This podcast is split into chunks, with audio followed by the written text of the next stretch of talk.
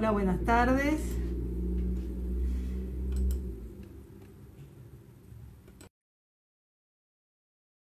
Buenas tardes, soy la doctora Flavia Sarquís. Un gusto enorme que nos acompañen hoy. Hola, Ana Paula. Hola, Flavia. ¿Cómo estás? Buenas tardes. Muchísimas gracias por estar acá, por estar cerca en este día feriado. Qué lindo verte, qué lindo encontrarte, qué lindo una vez más charlar con vos. Eh, bueno, la idea, como hablábamos el otro día, para los que se están uniendo y dejamos unos instantes más para los que están ingresando, eh, Ana Paula la conocía desde lo médico y tuvimos una charla muy linda hace dos días para ver un poquito eh, si ella tenía algún interés especial en cómo direccionar esta charla, que es algo informal. La idea es que sea accesible para todos los interesados en poder escucharla. Yo desde lo personal te agradezco muchísimo tu participación, eh, tus ganas y, quiero también eh, destacarte como una de estas nuestras mujeres extraordinarias en este mes tan especial de sensibilización y concientización del cáncer de mama.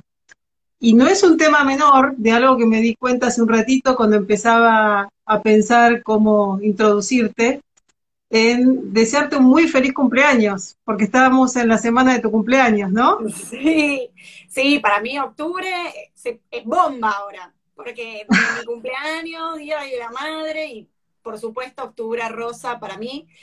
Eh, así que lo tengo completito. Es, el mes para vos, muy bien.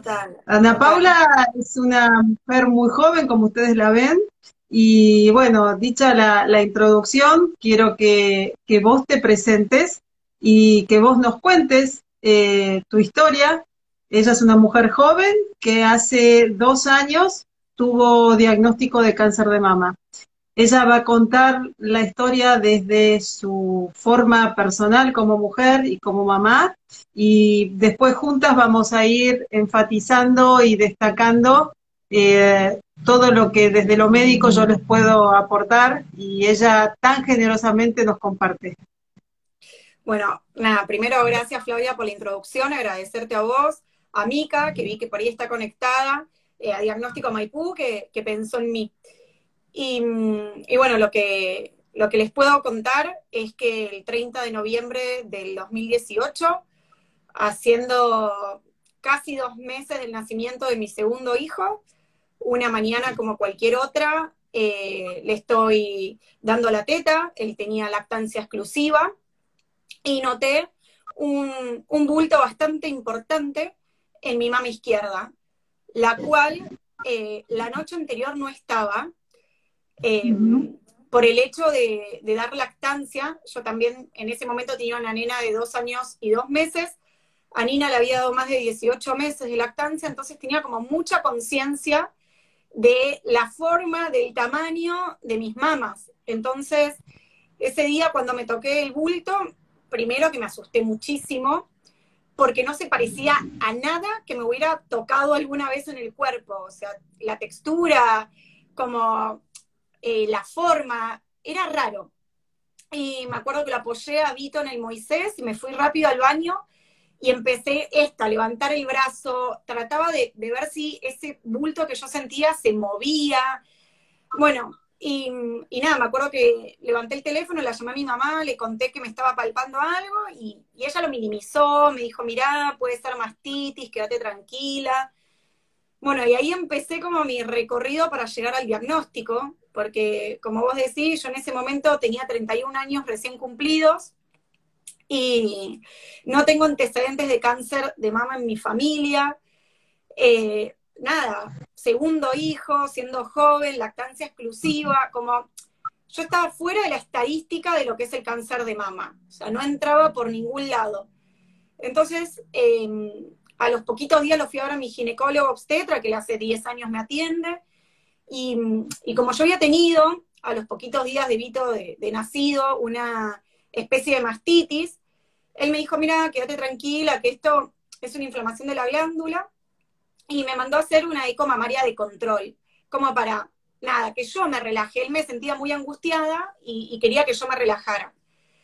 Y bueno, y fue difícil llegar al diagnóstico, porque desde esa ecografía que me hice, que me, el informe fue que era un fibroadenoma, eh, que es, vos lo sabrás explicar mejor que yo, pero es un tumor benigno, digamos, que no tiene ninguna complicación, hasta llegar a la punción fue como un camino donde yo tuve que insistir mucho, porque mm, estando en lactancia las mamas son muy complejas, entonces no tenía ningún factor de riesgo, digo, no había el por qué punzarme. Y, mm, y para mí esto es como, como fundamental en la vida, digo, más allá de lo que a mí me pasó con el cáncer, es saber escucharse, escuchar el cuerpo. Eh, yo no venía bien, no estaba pasando mi mejor momento y, yo sentía que mi cuerpo me estaba hablando. Era una manera de, decir, Ay, hasta acá llego. Si bien uno podría decir, tenía un bebé de dos meses, el embarazo, como todo divino, sí, yo tuve un embarazo hermoso, buscado, tengo dos hijos soñados, pero no es fácil la maternidad tampoco, un posparto tampoco es fácil, y la vida en general tampoco es tan fácil. Entonces, bueno, yo sentí que mi cuerpo estaba hablando y lo tenía que escuchar, por más que desde mi familia, mis amigos, los médicos, todos me decían que era imposible que, fuera algo, algo malo como el cáncer. Y insistí, me punzaron y a los 10 días me dieron el resultado que tenía un, tumor eh, ductual infiltrante, grado 3, eh, de 3,5 centímetros, eh, el tipo de tumor que yo tenía era un HER2 positivo, y ese resultado yo lo tuve un viernes, y al jueves siguiente yo ya estaba sentada en la primera sesión de quimioterapia, así que en menos de una semana conocí mastólogo, oncóloga, todo, entré a pasar un montón de aparatos como tomógrafo, resonador, eh, tomarme líquido de contraste, sacarme sangre como tres veces, Em, hacerme centellograma. Ana, vamos a ir destacando porque hay muchos mensajes que, vos estás transmitiendo y a mí me gustaría empezar a subrayarlos, agradeciendo eh, que vos sos tan generosa y lo contás tan descriptivamente.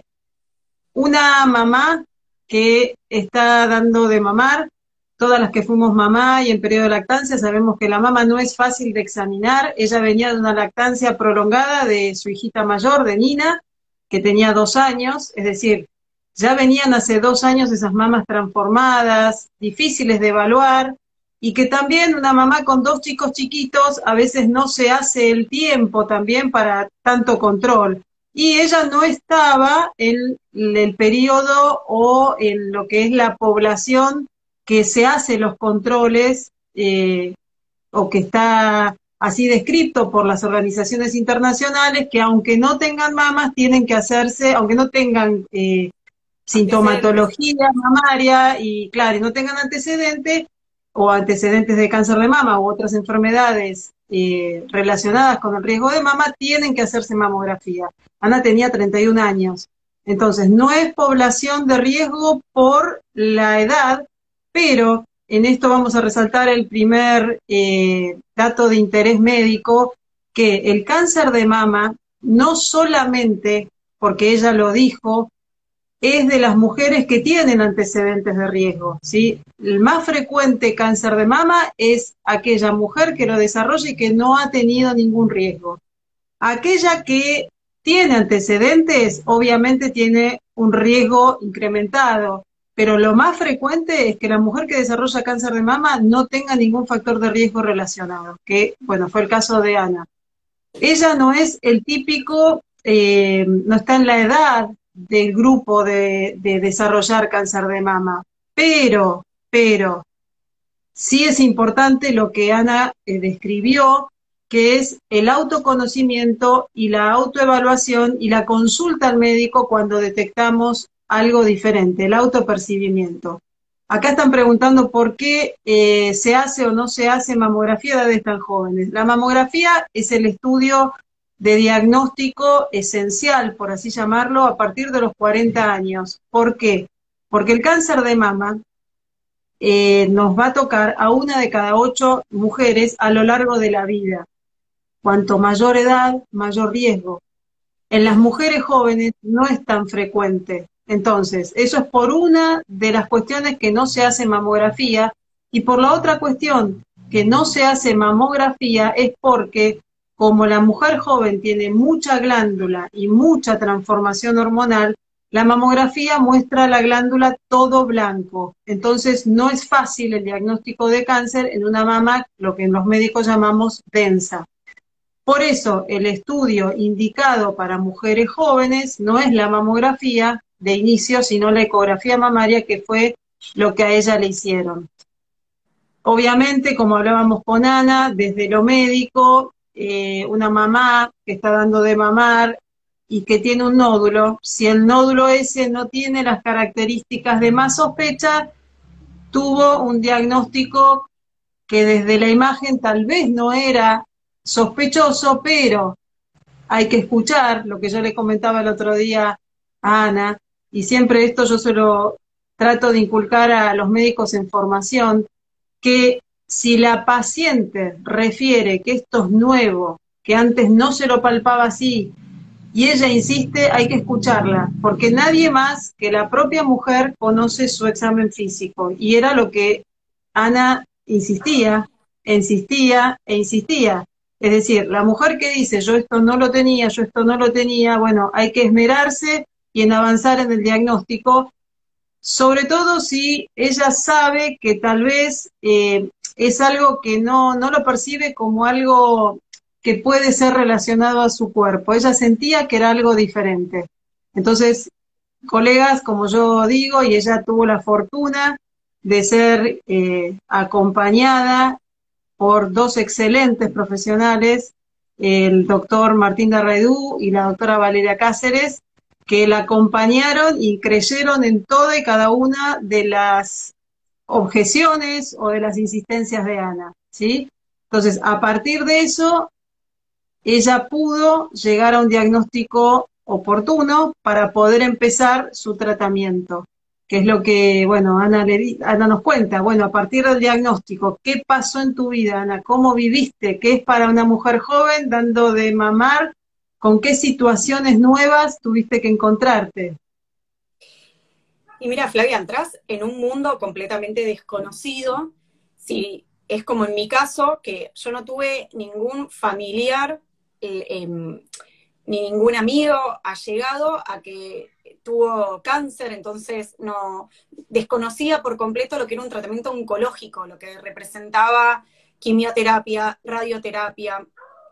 Si bien, como cualquier persona, lo digo, eh, eh, lo escuchaste de oído, o lo viste en una película, o lo leíste en un libro, pero una cosa es todo lo que uno puede imaginar que podría llegar a ser, digamos. Pero mm, eh, yo me encontré con, a ver, con un mundo por momentos muy, muy duros y por otro momento increíble también. Me parece que como todo, como todo la vida tiene, tiene como dos lados, ¿no? Eh, para mí fue una revolución por completo porque de un día para el otro, de estar en mi casa súper relajada, pensando, bueno, fin de año, las fiestas, se, me paró la vida. O sea, yo tenía la sensación, me pasaba esto, yo estaba acostumbrada a ir a, la obstetra, porque yo venía de todo lo que era el parto, de ir a la obstetra que eran todas buenas noticias, hasta el momento nunca había tenido un problema de salud, mis dos embarazos súper perfectos, y encontrarte con dos médicos que te ponen cara de póker, así, nada, y más bien con una, una expresión de preocupación, ya eso te alerta. Ya decís, acá hay algo que no está bien. Eh, como vos decís, tanto Martín como Valeria, mis dos médicos son excelentes y ellos fueron extremadamente cuidadosos con cada palabra, con cada acompañamiento que yo fui recibiendo a lo largo de todo el tratamiento. Entonces, em, lo que uno busca, ni bien tenés el diagnóstico, es que tus médicos te digan, va a estar todo bien. Y la verdad es que eso no llega es, eh, en, el cáncer es, eh, por lo, yo no soy médica, pero por las vivencias que tuve, digo, cada, cada tipo de tumor y cada persona es un mundo, porque yo tuve un cáncer detectado avanzado, si se quiere, un estadio 3, un, 3,5 centímetros importante, pero fue clave en mi tratamiento mi respuesta total a quimioterapia. Si yo no hubiera tenido respuesta total a quimioterapia, seguramente el resultado hubiera sido distinto. Y por ahí hay mujeres que eh, se, logra, se, puede detectar el tumor en una instancia más previa o, en una instancia más complicada y no responden igual. Y vos decís, ¿pero por qué? Porque es así, digo, eh, en, un tratamiento oncológico 2 más 2 no es 4, entonces influye muchísimo cómo responde tu cuerpo. Entonces esa respuesta que vos buscas en el médico, que te diga, va a estar todo bien, mira, vos tomas esta medicación, se te cae el pelo, vas a hacer rayos, terminó, te crece el pelo, listo, te curaste. No, no es así. Es como un día a día y uno tiene que aprender a vivir cada experiencia y, lo que para mí que es lo, lo más importante es en quimioterapia ir como muy concentrado en la sesión, agradecer cuando está pasando la medicación por nuestro cuerpo, no tomarla como un veneno, porque yo escuchaba muchas compañeras que, que lo sentían como algo malo, porque se te caía el pelo, porque tiene, tiene consecuencias, como cualquier antibiótico que uno pueda tomar y tal vez te cae mal el estómago. Estas consecuencias son un poquito, digamos, más complicadas. Pero yo tenía clarísimo que cada botellón de suero que se me suministraba con la medicación era un pasito más para llegar a la cura. Obvio que fue dolorosísimo. Yo pasé mucho tiempo sin poder mirarme al espejo porque no me reconocía, porque de la noche para la mañana me cambió el aspecto físico y no solamente me quiero quedar en lo físico, sino en lo emocional también. Digo, no poder valerte en algunos momentos por vos misma, porque tal vez uno es completamente autónomo y estás acostumbrado a ir a trabajar, volvés a casa, preparas la cena, que pin, que pan, y de repente todo eso se te pone en jaque. Necesitas depender de un otro porque volvés de la sesión de quimio cansada, con algún malestar, y necesitas uno o dos días para recuperarte. Entonces necesitas que alguien te acompañe, te, te haga un mimo de estar atento a la comida, de, en mi caso que yo tengo tenía dos hijos muy chiquititos que me acompañan con mis hijos, eh, el sostén emocional también lo es todo. Entonces, bueno, vino esto como, como una revolución muy grande donde lo primero que te aparece es miedo, por, por esto que te decía de, no tener una certeza si va a funcionar o no, de escuchar muchos relatos de otras compañeras que se están haciendo quimio y que no todas lo tomamos desde, desde el mismo lugar. Hay personas que no aceptan la enfermedad, hay otras que sí, pero lo ponen desde un lugar como, bueno, tengo cáncer, es sentencia de muerte. Entonces, bueno, uno tiene que ir como lo que yo, lo que yo siempre digo es tomando un poquito de cada persona, em, no, no, no sentir que lo que le pasa a la otra te va a pasar a vos, esto también es re importante. Muchas, durante las sesiones vamos contando lo que nos pasa y tal vez de repente te dicen, ay, a mí se me cayeron las uñas, ay, yo no puedo comer tal cosa porque me cae mal está bueno escucharlo, pero no pensar que a vos te va a pasar. Hay una probabilidad, pero a mí, por ejemplo, no se me cayeron las uñas, no eh, pude comer siempre lo que quise, dentro de los cuidados, por supuesto, porque hay ciertos alimentos que al tener bajas las defensas no podemos eh, comer durante un tiempo, pero después ya lo puedes ir incorporando. Eh, entonces, bueno, es entrar esto que te decía, como en un mundo nuevo, donde es clave poder preguntar y tener toda la confianza del mundo con tus médicos para sentirte acompañada de la familia y en mi caso, y siempre lo voy a remarcar, el acompañamiento terapéutico. Para mí mi psicóloga en ese momento fue clave, eh, porque bueno, era, era mi lugar también de, mayor descarga. Uno, tratás también de sostener al otro, ¿no? Eh, en mi caso yo trataba de sostener a, mi familia, a mi mamá, a mis hermanos, a mi pareja, a mis hijos, y yo también necesitaba ese lugar donde estar completamente vulnerable y decirle tengo miedo a morirme, porque yo no le podía decir a mi mamá, mamá, no me quiero morir, tengo miedo de morir. Entonces, bueno, esto eh, de poder hablarlo tranquilamente con la psicóloga y decir, si yo me muero, mis hijos quedan huérfanas de mamá, cosas que se te cruzan constantemente por la cabeza, hasta que empiezan los resultados buenos, que también esto hay que decirlo. Hoy la, la medicina avanzó tanto, el cáncer de mama, gracias a que nosotras las pacientes, digo, también eh, estamos ahí porque haciendo, seguramente después vos lo vas a decir, pero por ejemplo, cuando nos sometemos al test genético, es una manera también de generar estudios, de que vean a ver qué es lo que pasa, que cierta población de mujeres está con determinado tipo de tumor, entonces eso se, hace, se generan más estudios, y de esa manera eh, avanza. Hoy la quimio no es lo mismo que hace ni siquiera 10 años, que 10 años es muy poco tiempo. El tipo de tratamiento, de medicación que yo recibí es exclusiva. Y hace 15 años atrás no existía. Y esto es, pero es, una bendición, porque mi tumor tenía una medicación exclusiva. Y esas dos medicaciones conjuntas lo hicieron desaparecer. Yo llegué a una cirugía libre de cáncer.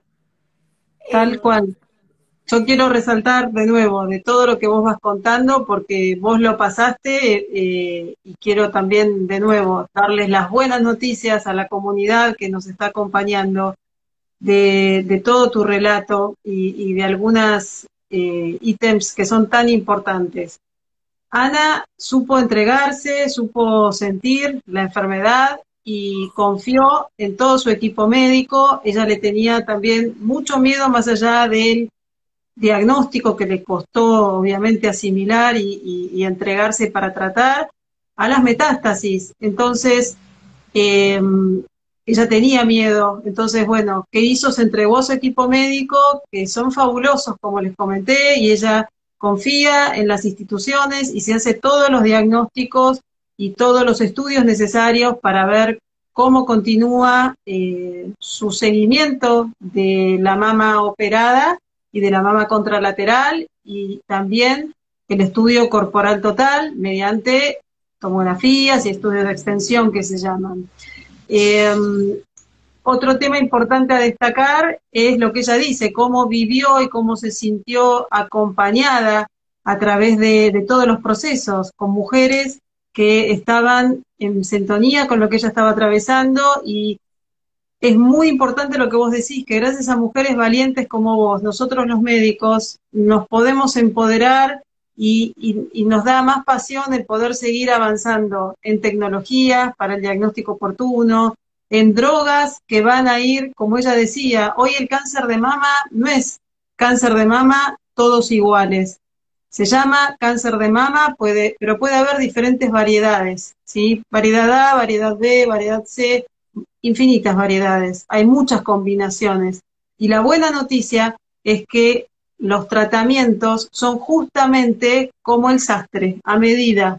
Si ella tiene variedad A, bueno, le podemos dar una terapia que es para variedad A. La importancia de eso es que va a tener más efectividad su tratamiento y va a tener menos reacciones adversas, que no es un tema menor porque la agresión del tratamiento no pasa, o del cáncer, no pasa solo por la enfermedad, sino también a veces por las consecuencias de los tratamientos agresivos. Entonces, por todo esto es muy importante que un muy buen equipo multidisciplinario acompañe a las pacientes y ellas son las protagonistas, como ella dice, gracias a estas mujeres valientes que cuentan la historia, podemos los médicos seguir desde lo científico estudiando y desde lo personal es lo que nos da la fuerza para poder seguir eh, todos los días en nuestros puestos de trabajo. Eh, es tan importante. Ella, yo leí algo que vos escribiste hace poco, eh, que antes de la enfermedad o en, el momento de la enfermedad, del diagnóstico, vos pensaste o sentiste que duele, pero sanará. Con esa confianza 100% eh, positiva como es ella, no hay nada, esa voluntad, eh, si bien la voluntad no te va a curar, sabemos que puede llegar a acompañar con mucha mejor calidad de vida al tratamiento. Ahí había una pregunta también en cuanto a la alimentación y el cáncer de mama. Bueno, la alimentación, hemos tenido charlas específicas, puede disminuir el riesgo del cáncer de mama por el tipo de alimentación que consumimos y aparte por disminuir el sobrepeso o obesidad que contribuyen con relación casi directa a aumentar los factores del riesgo. Entonces, todo esto hace que eh, para mí me parece tan importante escucharlas, eh, son las protagonistas, cómo las podemos ayudar, cómo las podemos alentar. ¿Qué pasa cada vez que se tiene que hacer un control, Ana? Que contá un poquito la, experiencia. Eh, la verdad que no es lindo una vez que pasaste por una situación volver a hacerte los controles. Contá un poquito cómo se hizo. Y, a ver, es inevitable que te atraviesa. Digo, el cáncer te atraviesa. Como cualquier enfermedad estimo, eh, te deja como vulnerable en el sentido de que mm, vos vas y pones tu cuerpo y no sabes el resultado que va a arrojar la máquina. Entonces, hasta que no esté ese resultado impreso o en una imagen, vos no descansás ni emocional ni físicamente. A mí me pasa que mm, por ejemplo, yo me hice la última tomografía con y sin contraste y el centello con y sin contraste en noviembre del 2019.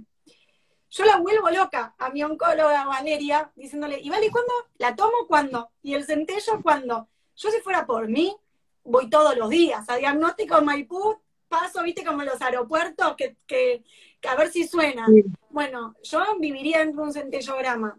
La verdad que eh, ella, me, ella me dice, no, tranquila, va todo bien, en unos meses te lo hago. Y yo cuando llega la eco mamaria o la mamografía, para mí son por lo menos dos, tres días de no dormir, dormir entrecortado, no tener apetito, esa sensación de que te paraliza el cuerpo. A mí me agarra... Eh, sí, está bien. A ver, dos cosas. Por un lado está la ansiedad de las pacientes, que muchas también preguntan, ¿no me puedo hacer la mamografía más con más frecuencia, no puedo eh, acortar porque la realidad es que no es arbitrario que los médicos decimos los controles tienen que ser así, porque bueno, esto son los resultados de estudios, lo que nosotros llamamos multicentros, es decir, en, un montón de centros internacionales, es decir, no solamente lo que le pasa a las mujeres de Argentina, lo que les pasa a las mujeres de todo el mundo, y por eso se terminan eh, esgrimiendo determinadas guías para cada situación de la mujer. Entonces, hacerlos más próximos, la realidad, lo único que implica es más ansiedad de la paciente. Pero bueno, hay que pasarlo, como vos decís, ¿no? Entonces, eso por un lado. Por el otro lado, es importante también darle la información cuando el, en realidad nosotros desde la imagen a veces es difícil, si no es una paciente conocida, darles el diagnóstico, porque si no es una institución que se maneje con todos los profesionales en el mismo lugar, es muy difícil, porque yo no te puedo decir a vos, bueno, mira, tenés un diagnóstico de una lesión maligna. Vos salís y que no te podés quedar con eso en la mano, ¿sí? Nosotros, cuando es así, directamente nos comunicamos con el médico de referencia. En el caso de ella, ella tiene la fortuna merecida de tener tanto un mastólogo de excelencia como una oncóloga de excelencia. Pero no es la situación que muchas veces sucede. Entonces, la realidad es que la, la paciente obviamente debe tener su diagnóstico, pero nosotros siempre preferimos hablar de médico a médico cuando hace falta para que la paciente ya esté encaminada, porque la lesión no es solamente la lesión, es la lesión en una paciente joven o en una paciente añosa que tiene sus características, que tiene comorbilidades, que tuvo factores de riesgo, es decir, cada diagnóstico es todo un abanico de oportunidades también. Entonces, por eso es muy importante tener un mastólogo de referencia esto de que a mí me, volviendo al tema emocional, como vos decís, eh, hay un montón de cuestiones. ¿Cómo fue para ella vivirlo con su marido? ¿Cómo fue para ella vivirlo con sus hijos? ¿Qué pasó con su trabajo? Es decir, todo lo que podemos planificar a veces por alguna situación, en este caso un diagnóstico, le hicieron una parada obligatoria y bueno, ella tuvo que enfrentarlo y así está, llena de vida como la ven ustedes, porque el diagnóstico de Ana fue eh, avanzado en su momento desde el tamaño, pero respondió completamente con quimioterapia, ¿sí? Que no muchas veces pasa eso. Igualmente a ella le hicieron lo que se llama una mastectomía, que es sacarle toda la mama y está en vías de la reconstrucción y está hermosa como la ven. Entonces, eh, no es que eh, por un diagnóstico la vida ni como mujer se terminó, eh, ni como profesional, ni como mamá. Es barajar, dar de nuevo, reinventarnos y florecer con esta nueva situación. Porque hoy para lo que es cáncer de mama hay muchas posibilidades de diagnóstico, de tratamiento, formas de acompañar.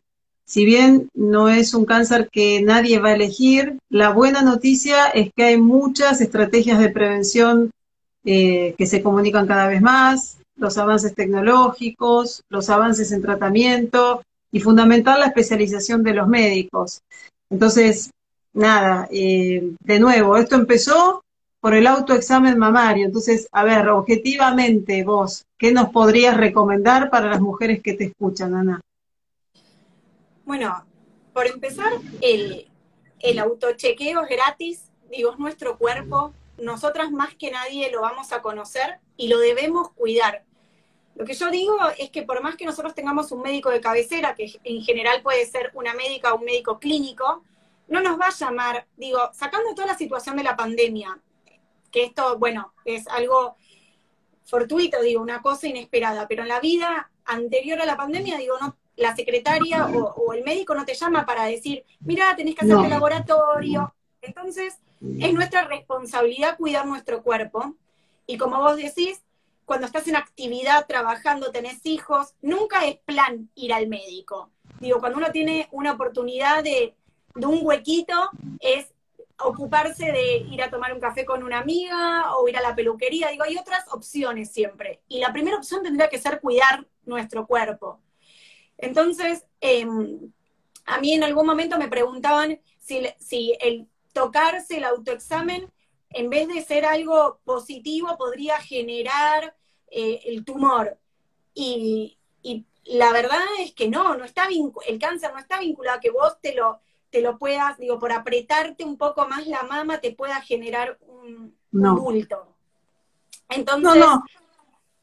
Pero eso es parte de lo que nosotros llamamos mitos y verdades del cáncer de mama. Por la palpación, ninguna lesión maligna se puede generar, eh, pero sí el concepto quiero resaltar esto. Como mujeres, siempre y más desde lo que es lo profesional, vivimos muy apuradas, muy ocupadas, siempre hay otra hay otra cuestión que la ponemos por encima de lo que tenemos que hacer. A mí este mes de octubre me gusta resaltarlo para darles importancia o fuerza a las mujeres de ponernos en nuestras listas de prioridades, ¿sí? En esto que tenemos que hacer. Bueno, esto lo tenemos que hacer, porque tenemos que entender que si no lo hacemos, no vamos a poder continuar haciendo todo lo demás, si no es un tema menor, porque si vos no hubieras transitado la enfermedad y tú hubieras puesto en tu prioridad y tu familia hubiera entendido que eras tu prioridad, eh, hoy no, no, no podrías estar contándonos con tanta vitalidad todo esto. Tal cual como vos decís, si yo no estoy bien no puedo cuidar a un otro. Entonces a veces cuando uno pone los hijos por delante y demás, es lógico que así lo sea, pero digo, primero tenemos que estar sanos para, para poder cuidarlos, ¿no? Y, y, yo lo que les, lo que les digo a, cualquier mujer es que el miedo paraliza. Hay mucho me preguntan esto, que tienen miedo de ir a hacerse una ecografía mamaria, sobre todo mujeres jóvenes. No, porque tengo miedo que me encuentren algo, y por ahí me cuentan mujeres que hace, no sé, cinco años que no, se van, no van a ver un ginecólogo. Y mi respuesta es, mira, el miedo lo único que va a hacer es paralizarte. El miedo no va a hacer otra cosa, no te va a solucionar el problema. Entonces, la realidad es que somos, es cierto que una de cada ocho mujeres a lo largo de su vida va a tener cáncer, pero también es cierto que hay muchas mujeres sanas. Entonces, lo, importante es, lo que nosotros decimos es ir al médico, es para el diagnóstico encontrarlo de la manera más precoz que se pueda, que sea lo más rápido posible, porque también el tratamiento varía.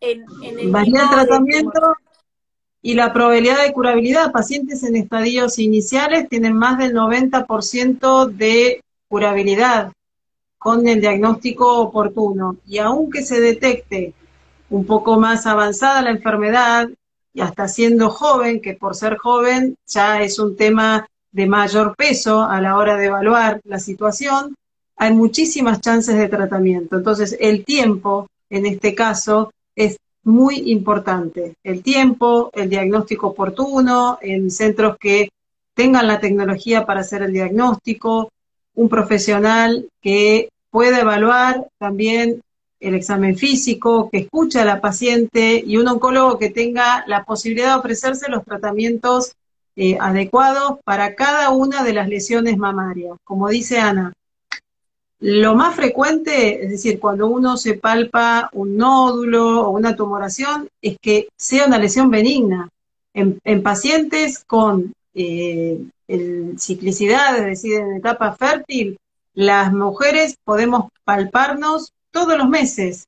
¿Pero por qué? Porque la glándula trabaja todos los meses en respuesta al estímulo hormonal. Tenemos que prestar especial interés a eso que nosotras no reconocemos como nuestra normalidad. Vos tocaste un tema de lo que fue la pandemia este año. La realidad es que la demora diagnóstica por la pandemia fue terrible. Yo estoy viendo pacientes que tendrían que haber venido en marzo. Es decir, y nosotros internamente tuvimos una baja de más del 70% de los controles este año debido al miedo a la infección. No tomando en cuenta que las enfermedades no transmisibles, como pueden ser el cáncer o lo cardiovascular y demás, realmente pueden ser mucho más peligrosos que cualquier proceso infeccioso. Ana es un ejemplo no solamente para lo que es la prevención mamaria, también el otro día charlando con ella, ella está muy atenta a su cuerpo y por molestias gastrointestinales también hace poquito terminó realizándose una endoscopía digestiva. De nuevo, para ella enfrentar todo esto no es gratuito desde lo personal, pero es lo que hay que hacer, hay que escuchar el cuerpo. Entonces, si tenemos la oportunidad y tenemos los recursos, hay que entregarse a un centro de diagnóstico que tenga tecnología, hay que entregarse al especialista idóneo y si llega a haber un diagnóstico tenemos muchas chances de tratamiento. Eso es muy importante porque ella es muy de accionar y creo que es lo que todas las mujeres están haciendo comentarios eh, sobre tu valentía, sobre tu fuerza, sobre tus ganas de vivir. Yo te lo agradezco eh, muchísimo. Incluso ella me comentaba en confianza que le escriben muchas pacientes o mujeres que gracias a su relato se fueron a hacer los controles. Eso es fabuloso, Ana. Contá un poquito qué te genera a vos eso. Sí, la verdad que para mí es una emoción enorme, profunda, cuando, eh, digo, de todas las edades, desde mujeres de 50 años hasta chicas de 30, me escriben y me dicen, mira, a partir de lo que a vos te pasó, pedí un turno y, me fui a hacer mi primer eco mamaria o me fui a controlar. Y la verdad que para mí es, no sé, eh, me llena el alma, porque de solo pensar de que hay una mujer que lamentablemente tiene el diagnóstico y lo desconoce y la enfermedad avanza por no haberse hecho la ecografía mamaria, a mí me duele.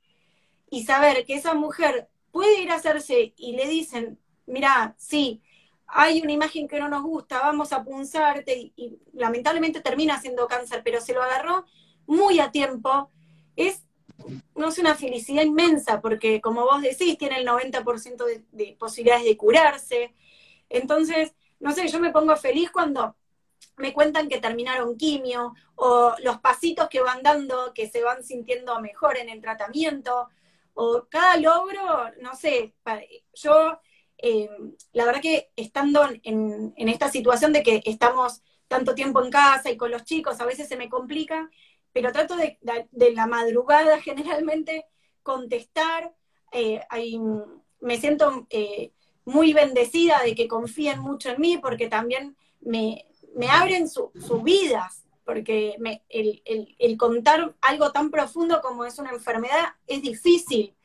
Entonces, la verdad que mm, yo soy muy feliz de, tener mi cuenta, de, poder acompañar desde mi lugar, desde crear conciencia, de también eh, llevarles el mensaje de que el médico, la médica no se reemplaza con Google. Muchas veces eh, tenemos miedo y lo primero que hacemos es googlear. Me toqué un bulto en, la mama y tal vez te va a desplegar un montón de información que generalmente se, eh, está mal, es errónea. Entonces, em, lo que yo siempre trato de decirles es que es cierto que en, la pandemia, como vos decís, bajaron mucho los controles, tanto en lo público como en lo privado, y, duele porque hoy, teniendo todos los cuidados, no hay por qué contagiarse si vos tenés tu barbijo, te lavas las manos, eh, es salir un día para hacerte el control. Por ejemplo, en diagnóstico Maipú, a mí en un mismo día me hacen generalmente todo el control, no tengo que ni siquiera ir más de una vez. Entonces, eh, es el, el, salir de tu casa para controlarte. Por eso sí hay que salir. Exactamente, sí. Eso es generar, de nuevo, generar conciencia. Eh, gracias por describirlo. Nosotros en nuestro centro está todo el protocolo desde el momento cero de la pandemia. No se abrió hasta que tuvieran todos los estándares que nosotros nos parece de responsabilidad poder ofrecerle a los pacientes, desde lo que era el distanciamiento social, los elementos de protección personal, el control de temperatura, la declaración jurada, es decir, está todo preparado para que las pacientes puedan venir a controlarse sin miedos a la infección. Y como vos decís, para eso sí hay que salir. Eh, es esencial el control. El, el cáncer no se aísla, el cáncer no está en cuarentena. Y la demora diagnóstica en este momento es importantísimo porque siete meses como llevamos de aislamiento es muchísimo para lo que es el diagnóstico y progresión de una enfermedad que puede ser en un estadio inicial controlada con tratamientos oportunos y tratamientos sin tanta reacción adversa, diferente si le damos tiempo a las lesiones a avanzar. Por ahí preguntaron si hay novedades tecnológicas para lo que es el diagnóstico de cáncer de mama. Mujeres jóvenes, como ella misma describió, el autoexamen mamario, la consulta oportuna al especialista y ecografía mamaria, si no es población de riesgo. Si es población de riesgo, desde edades tempranas sí empiezan los controles con mamografía y resonancia. Para la población general sin antecedentes, a partir de los 40 años, las mujeres deben hacerse mamografía. A partir de la evaluación mamográfica se puede valorar si la mujer necesita algún estudio adicional para las pacientes que tienen la mama predominio glandular o mama densa, se complementa con ecografía mamaria. Y si es necesario, estos son los estudios anatómicos que describí, y si es necesario, se complementa el diagnóstico con lo que se llaman estudios funcionales, que son la resonancia magnética con contraste y de las últimas novedades tecnológicas que tenemos en diagnóstico Maipú, es la mamografía con contraste, con mismas indicaciones y habilidades que la resonancia mamaria. Todo esto simplemente es la forma que tenemos de llegar oportunamente al diagnóstico de una enfermedad. A partir de ahí, los mastólogos idóneos los oncólogos que tengan las últimas novedades, porque hay muchísimo para hacer. Esa es la buena noticia. Hay muchísimo para hacer. Nosotros contribuimos en lo que es la prevención secundaria, es decir, el diagnóstico, en también esgrimir y comunicar cuáles son los estilos de vida que pueden llegar a favorecerte, a disminuir el riesgo, alimentación, estilo de, vida, actividad física, no tomar alcohol, no fumar, pero sobre todo estar alerta y saber cuáles son las medidas de prevención y consultar eh, lo antes posible ante el especialista, saber cuáles son los métodos que podemos utilizar, y sobre todo entablar estas conversaciones como hizo Ana en su momento, con esa fortaleza con sus médicos si no estaban conformes con lo que le estaba pasando. Ustedes son las protagonistas. Ana es la protagonista. Hay muchísimo para hacer. Ella, como me lo manifestó el otro día, para ella el diagnóstico fue una parada obligatoria en su vida. A partir de ahí, ella venía por un rumbo y tuvo que dar una vuelta, un volantazo. Y bueno, está acá, está acá hermosa, llena de vida, con Vito y Nina, que hoy tienen cuatro y dos años, un matrimonio hermoso, una, una vida que, bueno, se modificó, pero como ella misma me decía, me costó mucho tal vez contarlo, hacer la cuenta de Instagram, pero esta es la repercusión, esta es tu cosecha, Ana. Te felicito, te felicito y, y emocionás, están llegando muchísimos mensajes de felicitaciones, que es realmente lo que te mereces, un, un abrazo, un aplauso y, y nada, entregarnos como profesionales a, a, lo que necesites, a escucharte y estar ahí siempre para vos, ¿sí? Porque gracias a vos, como misma vos lo sentís, hay muchas mujeres que están haciendo un diagnóstico oportuno. Entonces, sos realmente una mujer extraordinaria, te felicito, te agradezco y que tengas un hermoso cumpleaños el jueves. No sé si querés dar algún mensaje de cierre. Sí, bueno, muchísimas, muchísimas gracias Flavia por, por todas tus palabras. Eh, no, no, hay que, no hay que tener miedo de decir la palabra cáncer. El cáncer no es lo que era. Ese cuco tan temido, hoy no lo es. Tengan en, en mente ponerse en primer lugar, pedir ayuda cuando lo necesiten. Esto es muy importante cuando uno siente que, que estás desbordado eh, a quien sea, familia, amigos, al que uno pueda pedir ayuda, confiar en los médicos, esto es fundamental, entregarse, si, si tu oncóloga te dice tenés que tomar tamoxifeno por 10 años, tomalo, no lo discutas. Si te lo está dando es porque lo necesitas, si necesitas quimioterapia, el pelo vuelve, mira, todo esto es mi pelo, eh, me volvió más fuerte del que tenía antes, entonces de a poco todo se, todo se acomoda, pero hay que ser el alumno 10, digamos, hay que hacer todo lo que ustedes nos indican porque son los que estudian, los que están ahí, como vos decís, en lo último de, de las novedades y, y saber que a veces cuando nos ponen estas situaciones tan duras en la vida, tenés la opción de, de tomar y, y, como decís, tener este parate que no siempre tenemos y repensar cómo uno quiere seguir la vida por delante. Y, si bien yo sigo siendo la misma persona, con los mismos valores, siento que transformé un montón lo que yo quiero de ahora en adelante. Y, estoy agradecida porque siento que de otra manera no me hubiera pasado. Así que en mi lugar fue muy duro, pero lo agradezco. No, sabe que yo desde lo personal lo digo y, y, que lo escuchen los que nos están acompañando, mujeres como vos nos dan el, la razón para seguir todos los días. Ana, gracias de nuevo. Por un tema de tiempos cortamos para que muchas, porque viste que Instagram tiene un, un como un este, tiempo. tiempo limitado, si no después no puede quedar eh, grabado. Eh, estamos a disposición, estamos cerca, gracias por conocerte y gracias por tu fuerza. Un beso enorme y gracias por tu confianza. Gracias a todas las que estuvieron y a vos. Hermosa, gracias. Chao, Flavia, un gustazo. Estamos cerca, hermosa.